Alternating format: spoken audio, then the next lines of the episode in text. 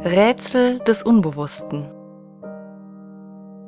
Ein Podcast zu Psychoanalyse und Psychotherapie.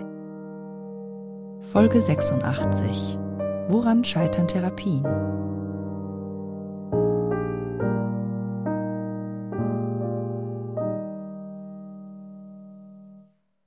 In dieser Folge befassen wir uns mit scheiternden oder stagnierenden Therapien. Wenn ihr das Thema am Ende der Folge noch vertiefen wollt, auf unserer Förderplattform Patreon findet ihr hierzu eine Bonusfolge, in der wir zwei Fallbeispiele scheiternder Therapien besprechen und auch eure Fragen beantworten. Dort findet ihr viele weitere Bonusinhalte, etwa unseren aktuellen Lesekreis zu den psychischen Folgen der Digitalisierung. Gerne möchten wir euch auch zu einer Lesung unseres Buchs am 9. Februar in Berlin einladen. Wir würden uns sehr freuen, euch auch einmal persönlich kennenzulernen. Ihr könnt aber auch online teilnehmen. Infos findet ihr in den Show Notes auch zu unserer nächsten Lesung am Sigmund Freud Museum in Wien im März. Elke, eine Frau Anfang 40, kommt in Therapie zu einer Psychoanalytikerin. Sie leidet seit einiger Zeit an Angstsymptomen, macht sich um alles Sorgen, fühlt sich oft niedergeschlagen und leer. Wenn sie zurückdenkt, geht ihr das aber eigentlich schon seit ihrer Kindheit so. Es gab wenig freudvolle Phasen in ihrem Leben. Die Therapie beginnt Elke zunächst mit Hoffnung. Tatsächlich tut es gut, die Dinge, die sie bedrücken, frei anzusprechen. Vor allem die Konflikte mit ihrem Ehemann oder die vielen Auseinandersetzungen mit ihren pubertierenden Kindern. Ein wenig lindert sich die Angstsymptomatik. Auch wird deutlich, dass sie viele Zwänge, insbesondere Kontrollzwänge hat. In Therapie geht es viel um Elkes Biografie. Nach einiger Zeit versteht sie besser, inwiefern ihre Probleme mit ihrer schwierigen Kindheit zu tun haben auch wie belastend für sie eigentlich die konfliktreiche Beziehung zu ihrem Mann für sie ist.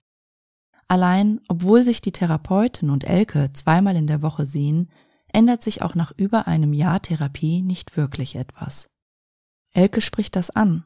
Die Therapeutin meint, dass dies zum therapeutischen Prozess dazugehöre und es Zeit bedürfe. Am Ende ist Elke über drei Jahre in Therapie, bis das Stundenkontingent aufgebraucht ist. Elke hat in all der Zeit viele neue Einsichten gewonnen, aber an ihrer Lebenssituation und auch an ihrer Symptomatik hat sich nur wenig verändert. Immer noch kann sie kaum Freude empfinden, macht sich viele Sorgen und ist in vielen Situationen zwanghaft. Sie würde das der Therapeutin so direkt nicht sagen, vor allem weil sie sie mag. Aber wenn sie eine ehrliche Bilanz über die letzten Therapiejahre ziehen müsste, dann würde sie lauten, dass eigentlich nur wenig Greifbares erreicht wurde. Auch die Therapeutin, wenngleich sie das Elke nicht so offen sagt, empfindet in ähnlicher Weise. Wenn sie ehrlich zu sich ist, waren gerade die Stunden in den letzten beiden Jahren zunehmend mühsam. Die Themen haben sich immer wiederholt und alle Interventionen, die sie eingebracht hat, haben nicht wirklich Früchte getragen.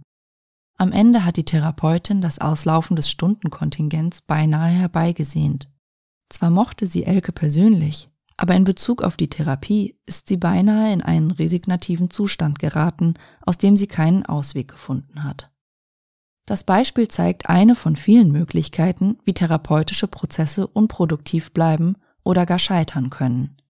Empirische Studien zeigen, dass in etwa einem Drittel aller Psychotherapien keine wesentlichen Fortschritte erzielt werden. In etwa fünf bis zehn Prozent der Therapien kommt es sogar zu einer Verschlechterung der Problematik. Bei diesen Zahlen kommt es allerdings sehr auf die jeweilige Störung und auch den einzelnen Therapeuten an. Studien zeigen, je komplexer und schwerer die Symptomatik eines Patienten ist, desto mehr kommt es auf die Fähigkeiten des Therapeuten an. Während bei weniger komplexen Störungsbildern auch ein weniger kompetenter Therapeut bereits hilfreich sein kann. Zudem spielt auch die Therapiedauer eine Rolle. Für viele Patienten ist eine Kurzzeittherapie nicht ausreichend, gerade was die Nachhaltigkeit betrifft. Andererseits ist es nicht selten geradezu Kennzeichen einer unproduktiven Therapie, dass sie sich ins Endlose fortsetzt, ohne dass sich etwas ändert. Aktuelle Forschungsliteratur zu dem Thema haben wir der Folge beigefügt. Woran scheitern Therapien? Wie lässt sich ein stagnierender Therapieprozess retten? Woran erkennt man Red Flags? Also Punkte, an denen es vielleicht besser ist, grundlegende Veränderungen an der Therapie vorzunehmen oder die Therapie zu beenden? Diese Fragen sind nicht leicht zu beantworten. Erwartungen an eine Therapie können sehr unterschiedlich sein. Was für die eine Person ein Erfolg ist, kann für eine andere unbefriedigend sein. Manchmal ist es schwer zu sagen, ob eine Therapie wirklich gescheitert ist. Schwierige Phasen sind zudem Teil fast aller Therapien. Auch gelingende Therapien können Monate oder manchmal gar jahrelange Phasen aufweisen, in denen Entwicklungsprozesse stagnieren. Auch gibt es in Therapien immer wieder Phasen, in denen es Patienten schlechter geht. Zu Veränderungsprozessen gehören fast immer auch Konflikte, Krisen oder Wachstumsschmerz. Jede fundamentale Veränderung ist immer auch ein Stück bedrohlich und kann das therapeutische Boot ins Schwanken bringen. In gelingenden Therapieprozessen trägt die therapeutische Beziehung über solche Phasen hinweg. Können Brüche in der Beziehung repariert werden, besteht gerade darin der Kern psychischer Entwicklung. Man spricht in der Psychoanalyse auch vom Prinzip des Rupture and Repair.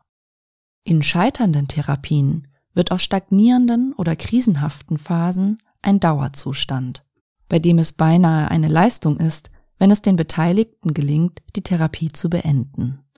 Oftmals verfangen sich Therapeut und Patient aber in einem unproduktiven Prozess, obwohl beide, wie in unserem Fallbeispiel, eigentlich übereinstimmen, dass es wenig greifbare Fortschritte gibt. In der psychoanalytischen Literatur sind hierzu unterschiedliche therapeutische Dynamiken beschrieben worden. Etwa Therapien, die sich um ein sogenanntes Präsentiersymptom drehen. Therapeut und Patient arbeiten dauerhaft an einem vorgeschobenen Problem, zum Beispiel an einer Phobie, ohne die Grundproblematik, zum Beispiel einen ausgeprägten Neidkonflikt, überhaupt zu erfassen. Ein anderer Begriff ist die sogenannte Als-Ob-Therapie. Hier sprechen Therapeut und Patient zwar dem Worte nach über vermeintlich relevante Themen und Probleme, dies aber auf einer letztlich rein kognitiven Ebene. Die Therapie scheint vordergründig produktiv, vermeidet aber eine wirkliche emotionale Begegnung. In einer gewissen Weise einigt sich das therapeutische Paar hier unbewusst auf eine vertrackte Form der Abwehr. Dingen aus dem Weg zu gehen, indem man so tut, als würde man sie anpacken, ein typisches Beispiel wäre etwa, das therapeutische Paar hat sich eingegroovt und alle Stunden laufen nach einem ähnlichen Muster ab. Ein Patient kommt und bringt ein Thema in die Stunde, der Therapeut gibt einige Gedanken dazu, mit denen der Patient auch scheinbar weiterarbeitet. Beide dürfen nach der Stunde das Gefühl haben, Therapie gemacht zu haben. Allein es kommt keine wirkliche emotionale Dringlichkeit in die Stunde und es verändert sich auch nichts. Oftmals entstehen als Ob-Dynamiken, wenn das therapeutische Paar heiklen Übertragungsgefühlen aus dem Weg geht, etwa einer feindseligen oder Liebesübertragung. Kennzeichen scheiternder Therapien ist nicht unbedingt das Vorherrschen negativer Gefühle, sondern dass negative Gefühle gerade nicht ins Gespräch kommen. In psychoanalytischer Begrifflichkeit negative Gefühle werden nicht durchgearbeitet, sondern lagern sich unbewusst in die Beziehungsdynamik. Sowohl Therapeut als auch Patient sind eigentlich unzufrieden, frustriert oder ärgern sich übereinander. Aber sie sprechen das nicht oder nur auf versteckte Weise aus, sitzen die Stunden ab, formulieren indirekte Entwertungen oder verschieben das Problem abermals auf ein Präsentiersymptom. In der wissenschaftlichen Literatur spricht man auch von einer sogenannten stabilen feindseligen Komplementarität. Patient und Therapeut haben sich in ein System unausgesprochener Entwertungen eingefunden, neutralisieren sich damit gegenseitig. Aber auch und gerade positive Gefühle können zum unbewussten Hemmnis werden, etwa wenn sich Patienten für ihre Nähewünsche, Liebessehnsucht oder erotische Fantasien in Bezug auf den Therapeuten schämen und Therapeuten sich vor solchen Gefühlen tatsächlich fürchten oder Berührungsängste haben dies etwa aus Angst, den anderen zu verletzen, sich zu sehr zu verwickeln oder weil das therapeutische Paar insgesamt keine Sprache dafür findet. Worin gründen nun solche unproduktiven Therapieprozesse? Die Ursachen sind mannigfaltig, müssen auch nicht zwingend in der Therapie selbst liegen. Zum Beispiel, wenn ein Patient in einem Umfeld lebt, das die Problematik dauerhaft aktualisiert. Etwa wenn ein Patient ein Alkoholproblem hat und in einem Umfeld lebt, in dem es permanent, zum Beispiel beruflich, um Alkohol geht. Selbst wenn ein Patient vier Stunden in der Woche in Therapie kommt, so hat die Woche dennoch 164 weitere Stunden. Wenn in diesen alle Kräfte gegen die Therapie arbeiten, wird selbst eine so hohe Sitzungsfrequenz nur schwer Veränderung bewirken können. Hier ist das Ziel vielleicht, zunächst einmal Bedingungen zu schaffen, die eine Therapie überhaupt möglich machen. Therapien können auch scheitern, wenn eine falsche Diagnose oder Indikation gestellt wird, also das Therapieverfahren gar nicht zum Patienten passt. Zum Beispiel, der Symptomatik liegt eine nicht erkannte körperliche Erkrankung zugrunde, etwa eine Schilddrüsenunterfunktion, die depressive Symptome auslöst. Oder eine neurologische Erkrankung wird unberechtigterweise als psychosomatische Problematik eingeordnet. Ein ganz eigenes Feld bilden zudem Grenzüberschreitungen oder fehlerhaftes bis unethisches Verhalten seitens des Therapeuten. Etwas, das sich notwendig destruktiv auf eine therapeutische Entwicklung auswirkt. In Folge 70 haben wir uns ausführlich mit solchen Grenzüberschreitungen beschäftigt. Wir möchten uns im Folgenden auf unbewusste Beziehungskonflikte konzentrieren, die den therapeutischen Prozess unfruchtbar machen können. Wir unterscheiden hierbei zwischen Faktoren, die eher von Therapeuten und solchen, die eher von Patientenseite ausgehen, wobei beides ja oft auch in eine sogenannte unbewusste Kollusion mündet, also ein beiderseitiges Ineinandergreifen von negativen Erwartungen und Abwehrstrategien.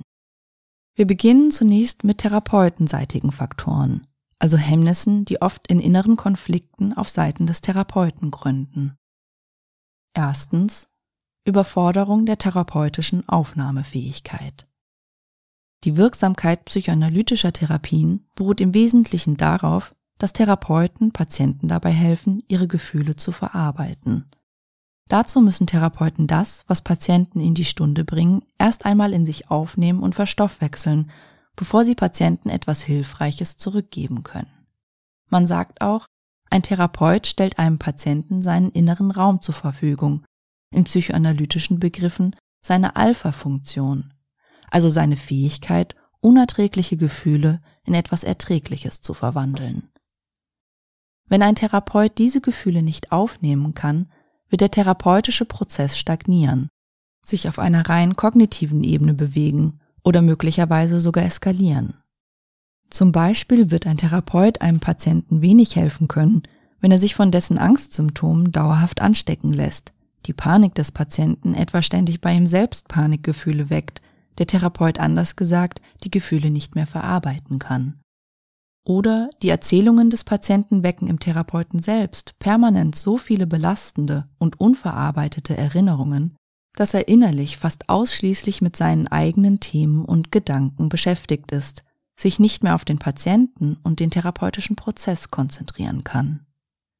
In den meisten Fällen kommt es aber nicht zu einer solchen therapeutischen Resonanzlosigkeit oder gar Resonanzkatastrophe, sondern eher dazu, dass der Therapeut diesen Gefühlen unbewusst ausweicht, ihnen mit psychischer Abwehr begegnet, sie etwa auf eine rein rationale und kognitive Weise anspricht, aber sich ihnen emotional entzieht und damit seinen inneren Raum vor dem Patienten verschließt.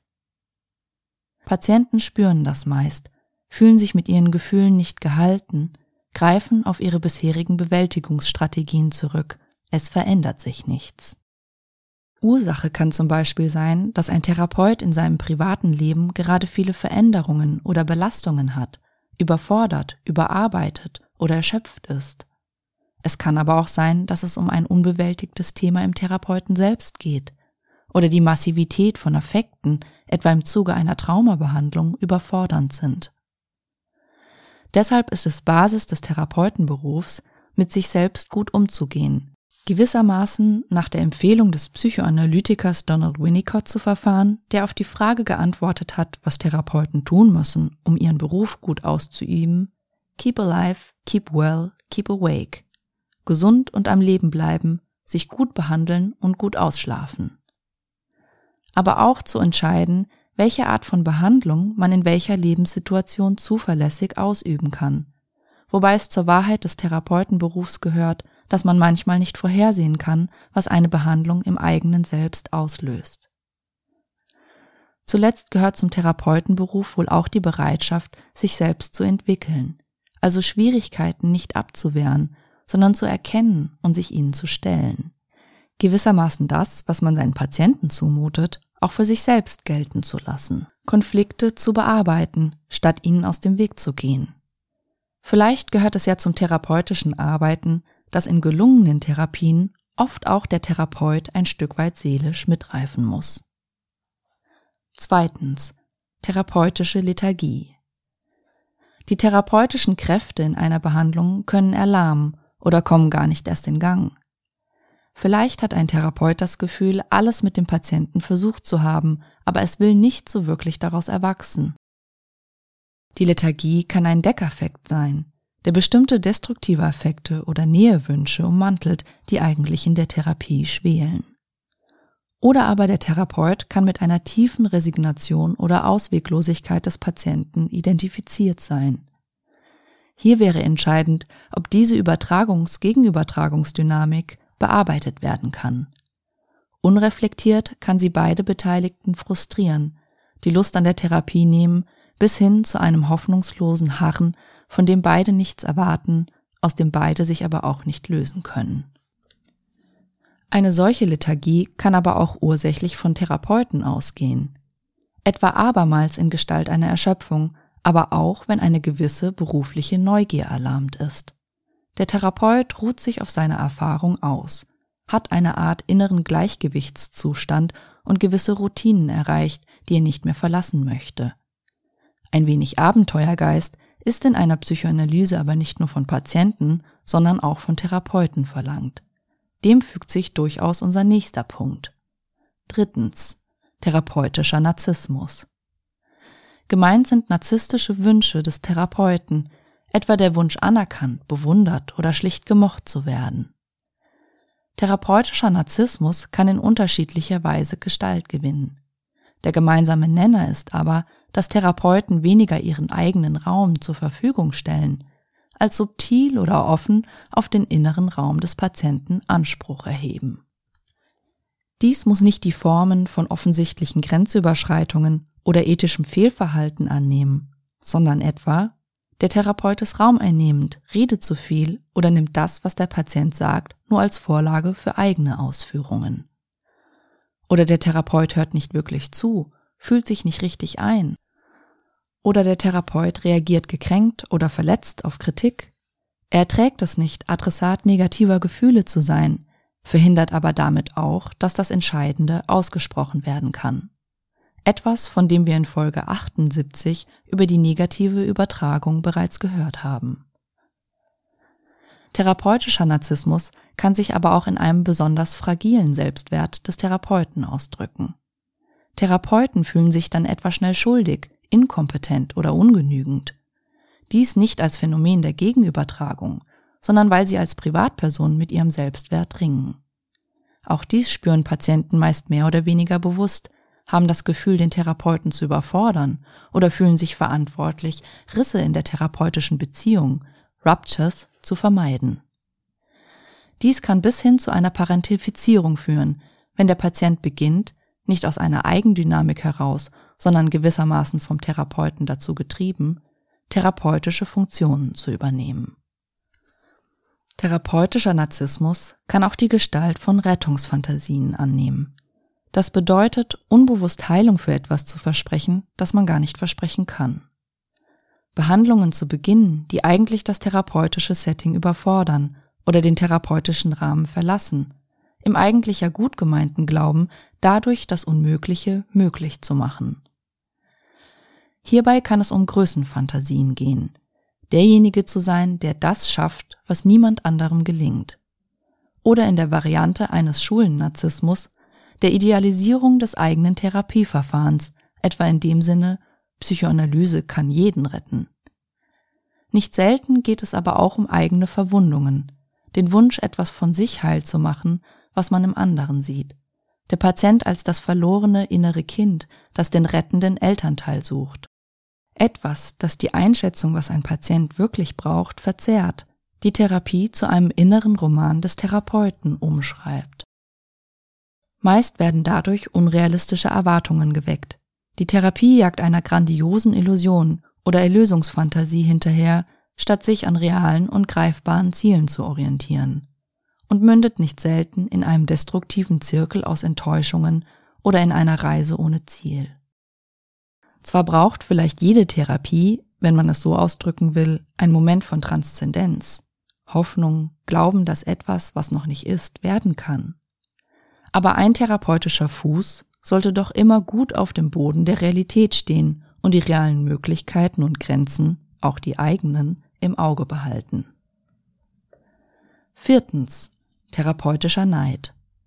Der Therapeut ist neidisch auf die Entwicklung oder Möglichkeiten seines Patienten und beginnt den Prozess unbewusst zu blockieren. Dies meist, weil der Therapeut etwas Unbetrauertes in seiner Geschichte oder einen ungelösten Konflikt mit seiner eigenen Person, etwa seinem Altern hat. Es fällt ihm etwa schwer, die Lebenschancen bei einem jungen Patienten zu fördern, während sich die eigenen schließen. Oder es geht um Attraktivität, Verführungsfähigkeit, finanzielle Möglichkeiten, von denen der Therapeut sich ausgeschlossen fühlt. Oder aber der Therapeut ist eifersüchtig auf die Beziehung von Patienten. Fällt es ihm etwa schwer, wenn seine Rolle langsam von Menschen aus dem alltäglichen Umfeld des Patienten ersetzt wird? Oder der Patient bekommt Kinder, während dies dem Therapeuten in einer schmerzhaften Weise verwehrt gewesen ist. Wohl in nur sehr ausgeprägten Fällen führt der therapeutische Neid zu einem passiv-aggressiven Agieren. Häufiger ist, dass es dem Therapeuten schwerfällt, für bestimmte Themen resonant zu sein, obwohl der Patient das vielleicht gerade bräuchte. Fünftens Angst vor Aggression. Dem Therapeuten fällt es schwer, Konflikte und Disharmonien auszuhalten, zum Beispiel den Patienten mit etwas zu konfrontieren. Der Patient ertrinkt in gutmütigem Verständnis, wo er eigentlich Konflikt, Grenzen, ein Gegenüber bräuchte. Der Patient versucht sich am Therapeuten zu reiben und erntet eine Umarmung. Dies ist insbesondere problematisch, wenn Patienten in sich viel unbewältigte Aggression, Wut, Frustration haben und eigentlich die Erfahrung machen müssten, wie sie diese in einer reifen Weise in die Beziehung bringen könnten. Eine typische Dynamik mit einem konfliktscheuen Therapeuten wäre, dass der Therapeut Angriffe in vermeintlich darunterliegende eigentliche Bindungswünsche umdeutet oder in Gestalt einer Reaktionsbildung dem Patienten mit einer übermäßigen Freundlichkeit begegnet, sich anpasst, geradezu unterwirft oder sich als eine Art emotionaler Boxsack anbietet. Nicht aus einem wirklichen Verstehen heraus, sondern im Versuch, eine Auseinandersetzung zu vermeiden. Hier verwandeln sich die altruistischen Tugenden, die den Therapeutenberuf auszeichnen, in einen Fluch. Patienten berichten in Studien, dass zwar der verständnisvolle Kontakt Basis jeder Therapie ist, aber gerade auch Momente der Konfrontation als besonders hilfreich erlebt werden, wenn sie empathisch und annehmbar formuliert werden. Sechstens. Angst vor der Liebe. Vielleicht ist die Liebe das sensibelste aller Gefühle, die in einem therapeutischen Prozess bestimmt werden können. Es ist nicht nur für Patienten oft schwer, die eigenen Bindungswünsche, Sehnsüchte, Liebesgefühle oder erotischen Fantasien anzusprechen, die sich auf den Therapeuten richten. Auch für Therapeuten kann es schwer sein, diese Gefühle anzunehmen, ohne etwas Illusionäres zu versprechen, sie aber auch nicht zu übergehen oder in verletzender Weise zurückzuweisen. Jedes therapeutische Paar muss hier einen eigenen Weg finden, die Gefühle anzunehmen, zugleich aber die professionellen Grenzen zu wahren. Ein Grund, warum Therapien stagnieren oder scheitern, kann etwa darin bestehen, dass sich ein Therapeut von eigentlich starken Liebesgefühlen oder Nähewünschen des Patienten überfordert fühlt und das Thema nur aus der teleskopischen Ferne einer intellektualisierenden Sprache anrühren kann. Oder gar nicht. Oder der Therapeut bekommt Angst vor seiner Gegenübertragung, etwa wenn eigene Liebesgefühle oder erotische Anziehung stark werden und der Therapeut Schwierigkeiten hat, die therapeutischen Gefühle von seinen privaten Gefühlen zu trennen. Etwas, das wohl in den meisten Fällen nicht zu einem Grenzübertritt führt, sondern zu einem Ausweichen, Abkühlen, Sterilisieren des therapeutischen Kontakts. Alle genannten Punkte können auch von Patientenseite in den therapeutischen Prozess hineinwirken und ihn zum Alarm bringen, vor allem dann, wenn das Entscheidende aus der Therapie herausgehalten, nicht angesprochen wird. Natürlich kann es in einer Therapie gerade darum gehen, überhaupt erst einmal Worte für das eigene Erleben zu finden.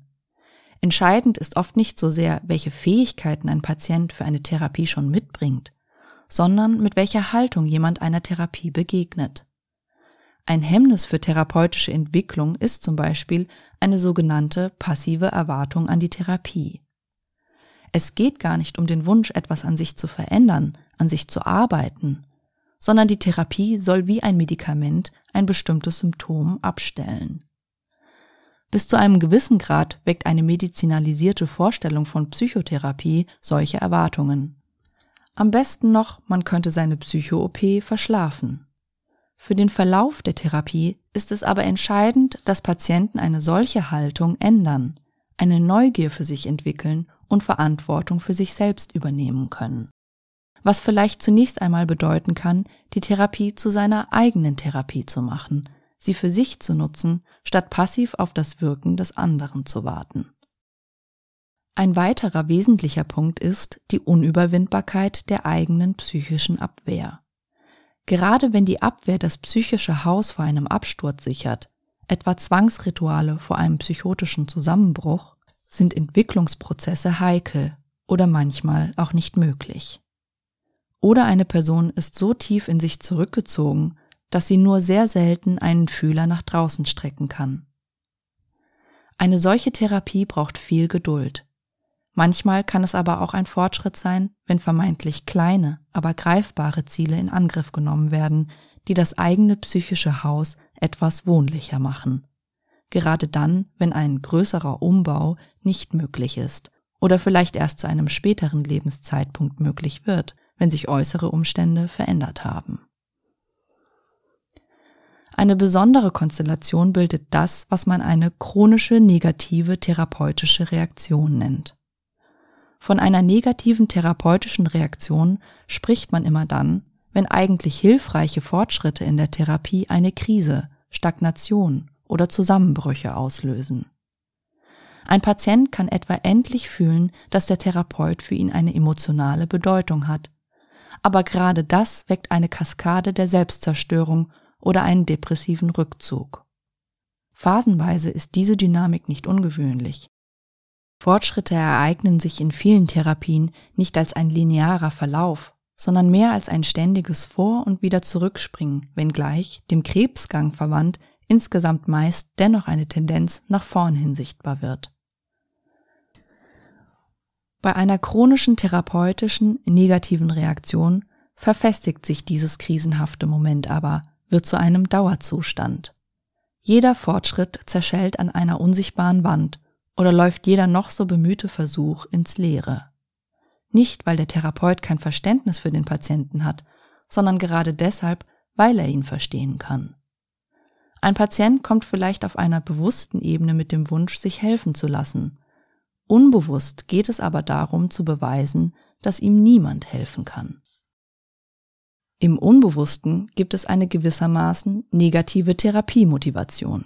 Man kommt, um die Therapie zum Scheitern zu bringen, den Beweis zu führen, dass der andere unzureichend ist, nichts Hilfreiches geben kann.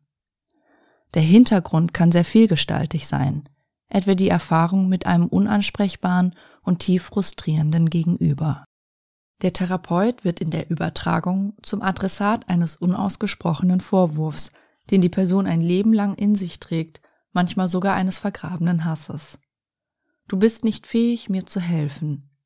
Dieser Vorwurf kann manchmal, wie etwa häufiger bei narzisstischen Konflikten, ganz offen und aggressiv ausbuchstabiert werden. Er kann aber auch vergraben und unsichtbar sein, etwa in der Fixierung auf ein psychosomatisches Symptom, das jeden Veränderungswunsch erstickt. Egal was der Therapeut tut, nichts hilft, nichts ist gut, nichts ändert etwas. Es handelt sich letztlich um eine Form der negativen Übertragung.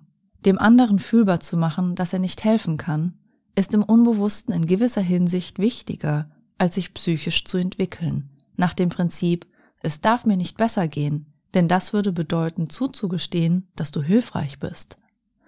Womit ein Patient sich zuletzt selbst jede Hoffnung auf eine Veränderung raubt. In solchen therapeutischen Prozessen geht es vor allem um die Bearbeitung aggressiver Affekte. Für die Therapie ist entscheidend, ob das gelingt. Überhaupt können gerade mögliche Fortschritte in bestimmten Therapien heikel sein. Nicht nur in Gestalt einer negativen Übertragung, sondern auch als Ausdruck eines Wiederholungszwangs, von dem wir in Folge 33 ausführlich gehört haben. Immer dann, wenn ich eine Chance bekomme, etwas Neues möglich werden könnte, leiste ich mir einen Fehltritt, mache ich es mir gerade wieder kaputt.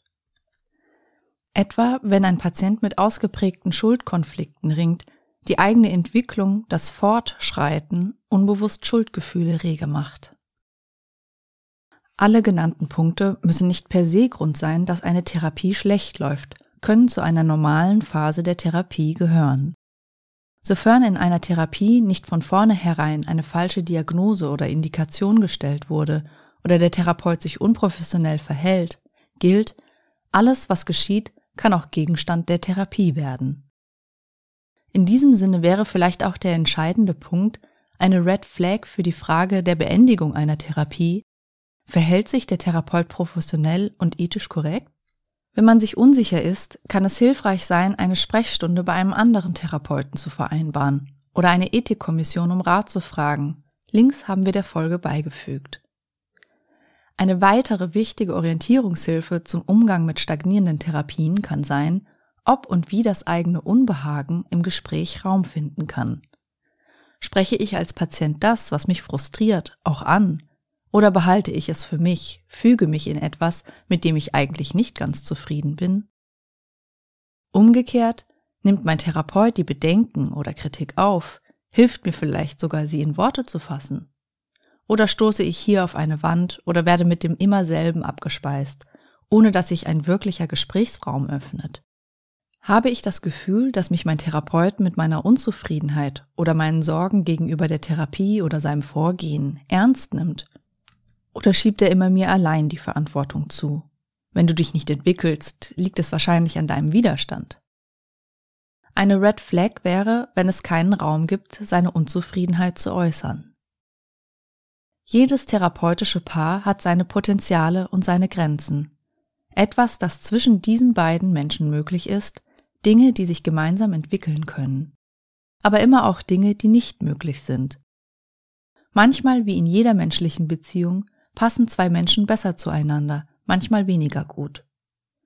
Für Patienten ist vielleicht die entscheidende Frage, ob man sich vorstellen kann, in dieser Art Therapie mit diesem Therapeuten etwas Hilfreiches für sich zu finden, oder ob die Grenzen, die in dieser Begegnung liegen, zu eng sind, man das Gefühl hat, dass das Entscheidende hier nicht geschehen wird, egal wie man es versucht. Sowohl die endlose Suche nach dem endlich perfekten Gegenüber, das an einem die heilende Wirkung tut, als auch das passive Aushalten einer eigentlich unbefriedigenden Situation können ja Zeichen der Abwehr sein, der Versuch, einem Konflikt aus dem Weg zu gehen. Dabei ist der Anspruch, einen konfliktfreien, allfähigen Therapeuten zu finden, sicherlich zu hoch. Wie wir aus der Entwicklungspsychologie wissen, muss unser Gegenüber nicht vollkommen, sondern nur gut genug sein, damit wir uns entwickeln können. Und gut genug ist ja manchmal sogar besser als perfekt.